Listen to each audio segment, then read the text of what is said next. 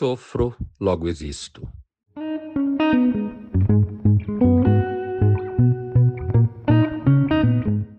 Essa é uma frase que, evidentemente, é um derivado do penso, logo existo, do Descartes, mas o sofro, logo existo é muito inspirado num outro filósofo chamado Schopenhauer, que viveu no século XIX. Essa ideia de que no centro da experiência humana está o sofrimento é algo que a gente deve levar a sério. Recentemente, alguém me perguntou que dica que eu daria para alguém que durante a pandemia foi trabalhar em casa, a mulher, o marido, durante muito tempo, filho sem escola, e a situação ficou tão difícil de suportar, não é como todo mundo sabe. O que eu disse para essa pessoa foi algo muito singelo. Basicamente, não acredite nas propagandas de banco que você vê na televisão. Não existe nenhuma família plenamente feliz. É tudo mentira. Não porque as famílias sejam, digamos assim, células que produzem felicidade aos montes. Não, não, não, não, não. Nada contra as famílias. Precisamos de famílias. Mas porque no centro da experiência humana está o sofrimento. E isso é uma das causas de uma escola filosófica sempre estar na moda, que é a escola conhecida como estoicismo.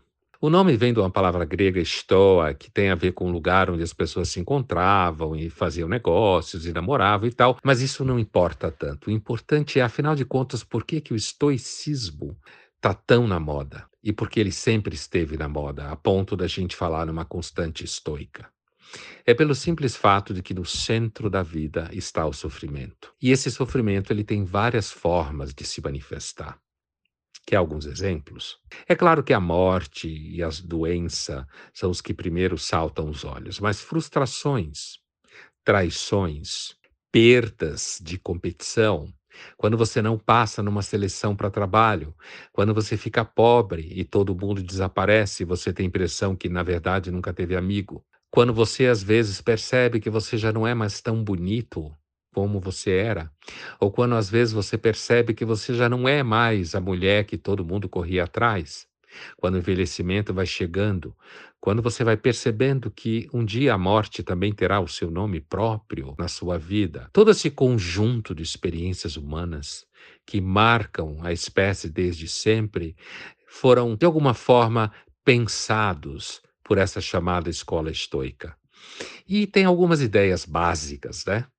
Uma das primeiras coisas é, afinal de contas, existe ou não existe uma ordem no universo? Muitas pessoas buscam essa ordem identificando ela com deuses ou com um deus, né? ou alguma coisa similar. Outras pessoas, como os estoicos, entendiam que existe uma ordem, mas essa ordem é uma espécie de grande natureza, uma espécie de racionalidade infinita que organiza e dá às coisas a sua justa medida. E dentro dessa ordem estamos nós. A vida é uma espécie de acidente dentro dessa ordem no sentido de que ela apareceu, mas uma hora talvez ela desapareça. E a conclusão que a gente pode tirar é que a nossa vida e as nossas expectativas não são o centro de gravidade dessa grande ordem cósmica, que os estoicos chamavam de logos. Portanto, se as nossas expectativas não, digamos assim, não estão no centro de preocupação dessa grande ordem, significa que a gente deveria ter uma certa humildade e não achar que o universo conspira a nosso favor. Não, o universo é o que ele é. Ele produz, ele destrói, ele organiza, ele desorganiza, e no meio de tudo estamos nós.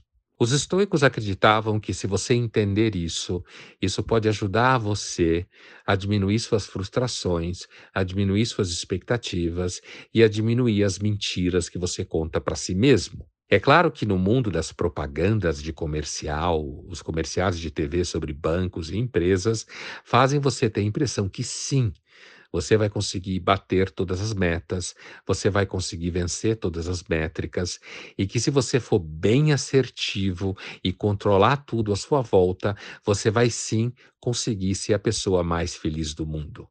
Mas talvez essa tal de felicidade comece com um luto em relação a ela mesma. E você perceber que na vida nunca se consegue tudo o que a gente quer. Isso nos leva a uma outra ideia importante dentro do estoicismo, que é entender que a partir de um certo ponto você não consegue controlar tudo à sua volta. Uma certa aceitação da nossa vulnerabilidade, uma certa percepção de que você não é o senhor absoluto da sua casa. E, de novo, lembre que isso está muito longe do blá blá blá que se fala por aí. Não acredite no marketing. O marketing é um dos grandes inimigos da sua saúde mental nos últimos tempos. O marketing digital, você ficar o tempo inteiro postando mentiras sobre si mesmo, ou preocupado com o tamanho da sua orelha, ou se você está ou não com uma cara legal, é um inferno você sempre ter que ser o melhor funcionário do mês, não é mesmo? Todo mundo sabe do que eu estou falando. Basta parar de mentir e você vai perceber que o que eu estou falando é a mais pura verdade. É por isso que o estoicismo é tão forte, porque ele fala para nós sobre aquelas coisas que todos nós sabemos, que como muitas vezes a gente se perde em meio às paixões, a gente perde a cabeça por causa de uma mulher muito gostosa, a gente perde a cabeça porque a gente quer mostrar para os outros que a gente é melhor, ou a gente se arde de inveja porque encontra alguém melhor do que nós por aí e que sempre tem, para nos lembrar o tempo inteiro que a gente não é o grande artista que circula pelo mundo, e à medida em que você vai tentando fazer cursos e que você frequenta coaches e você acredita que a prosperidade é alguma coisa que sempre vai acontecer com você, mais distante você fica das lições estoicas, que como dizia Sêneca, um deles, um dos filósofos estoicos, quando lembro do que falei, invejo os mudos. O que isso significa? Às vezes é melhor manter um certo silêncio. Não digite a primeira frase que vem na sua cabeça no seu celular. Não poste aquilo que você tem absoluta certeza que você tem certeza, porque talvez daqui a alguns minutos você se arrependa. Então seja cuidadoso com aquilo que você tem absoluta certeza sobre si mesmo, porque quem sabe daqui a alguns minutos você vai se arrepender profundamente daquela demonstração de falta de limite que você teve. As paixões são alguma coisa que a gente deve cuidar. É mais ou menos, como diz um amigo meu, como bolo de chocolate. É muito gostoso, mas consuma com cuidado, porque senão pode, de alguma forma, te engordar, como falam por aí. As paixões são a mesma coisa. Então, no centro da filosofia estoica está a ideia de uma vida sobre uma certa medida. E essa medida quem dá é justamente esse logos, esse princípio organizador de tudo, que, por exemplo, pode ser melhor observado na natureza. Por que, que a natureza muitas vezes nos ensina? Porque uma das coisas que a natureza nos ensina é que nós não somos o centro de preocupação dela. Aliás, nenhum ser é. Quando algumas pessoas tentam transformar a natureza numa relação entre irmãos, essa pessoa não é mais nada do que infantil. A natureza não é uma relação entre irmãos. A natureza é um processo de criação e destruição, e um processo que, à medida em que você se reconhece como parte dele, isso pode lhe dar um pouco mais de calma e você entender que nem tudo você vai conseguir. Você não vai conseguir não envelhecer o tempo inteiro. Você não vai conseguir não perder pessoas que você ama. Você não vai conseguir perder um pouco de si mesmo nesse processo.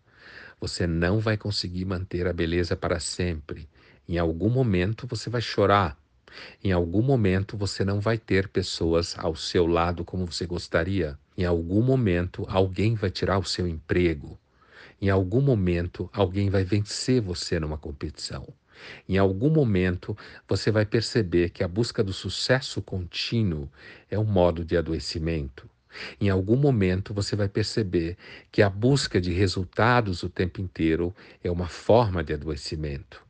Portanto, autores que viveram há dois mil anos atrás, para fazer uma conta redonda, têm alguma coisa para nos dizer hoje eles que não conheciam celulares, eles que não conheciam vacinas, eles que não conheciam redes sociais, por que, que eles têm alguma coisa para nos ensinar hoje? Porque existe uma condição na vida humana que é uma constante. Essa condição muda um pouco daqui para ali, mas ela permanece sempre sendo a mesma. A de que existe um vasto universo, uma vasta natureza que é absolutamente indiferente a nós e que o que há de melhor que a gente pode fazer é buscar reconhecer essa natureza, buscá-la reconhecer como, na verdade, a grande senhora de tudo. Isso não significa que você deve, como eu dizia há pouco, pintar essa natureza como associação entre irmãos, mas isso significa que nós temos um lugar nela, pelo simples fato de que a gente existe. Por um curto espaço de tempo, em relação à duração da natureza. Mas em relação a nós mesmos, esse espaço de tempo pode ser uma experiência de muito significado. E esse significado seguramente está associado a gente entender o nosso lugar nesse cosmos e que esse lugar é o lugar de um ser que, entre outras características, tem a capacidade de entender, em alguma medida, o que está acontecendo. E entender que a natureza cria, cultiva, reproduz e destrói. E que no meio, nesse interim, no meio desse drama, a gente tem amigos, a gente conhece pessoas, a gente tem prazer, a gente sente dores, a gente tem perdas. E que sempre foi assim. E que provavelmente sempre continuará sendo assim. Mesmo que a gente viva mais tempo, o resultado é que a gente vive mais tempo, mas ainda assim vem o um momento em que nós estamos diante da finitude, assim como pessoas estavam há 2.300 ou 2.000 anos atrás. Portanto, meu caro seguidor, o estoicismo é alguma coisa que você deve procurar se informar. Coloca no Google, você vai descobrir um monte de nomes e um monte de livros. Não é que ele é uma fórmula de autoajuda. Não existe autoajuda. Mas existe sim a capacidade que nós temos de buscar informação de pessoas que não mentiam. Hoje, não mentir uns para os outros talvez seja o grande desafio do século XXI, já que a mentira se transformou numa ciência e essa ciência se chama marketing, em que você deve mentir o tempo inteiro, porque assim você faz a economia girar. O problema é que sempre em algum minuto é você ou eu que vai perder. Não há uma forma de estar plenamente preparado para isso. Mas, se a coragem e a sabedoria e a humildade não garante que você vai viver para sempre, provavelmente em algum momento pode significar que a sua alma permaneceu em grande medida viva ao longo desse processo escandaloso que é ter consciência da existência do cosmos e de nós mesmos. Porque, inclusive, até onde a gente sabe, o ser humano é o único que sabe a ópera que é esse universo.